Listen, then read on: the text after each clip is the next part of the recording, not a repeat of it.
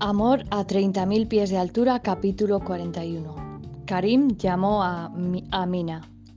Ella le aseguró que no estaban juntas. Karim le suplicó que no le mintiera. Le dijo que no se acercaría hasta que estuviera tranquila. Y Amina insistió, no está aquí. Y más vale que la encontremos, porque como le pase algo a ella o al bebé, yo te mato. Gracias por la confianza, respondió.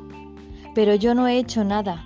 Rachel creyó ver algo que no era, lamentó nervioso. Entonces le dio más detalles de la situación.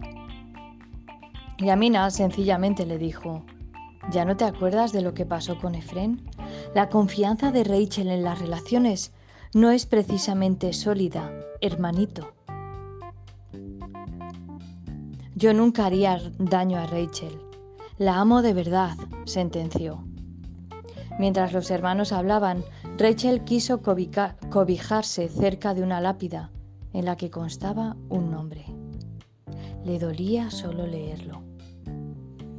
Se sentó y entre lágrimas relató en alto lo sucedido. Unos minutos después alguien se acercó con un ramo de flores en la mano.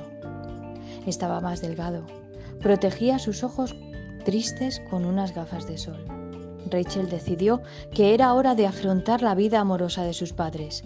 Empezaría por enterarse de la relación entre su mamá y Jaime.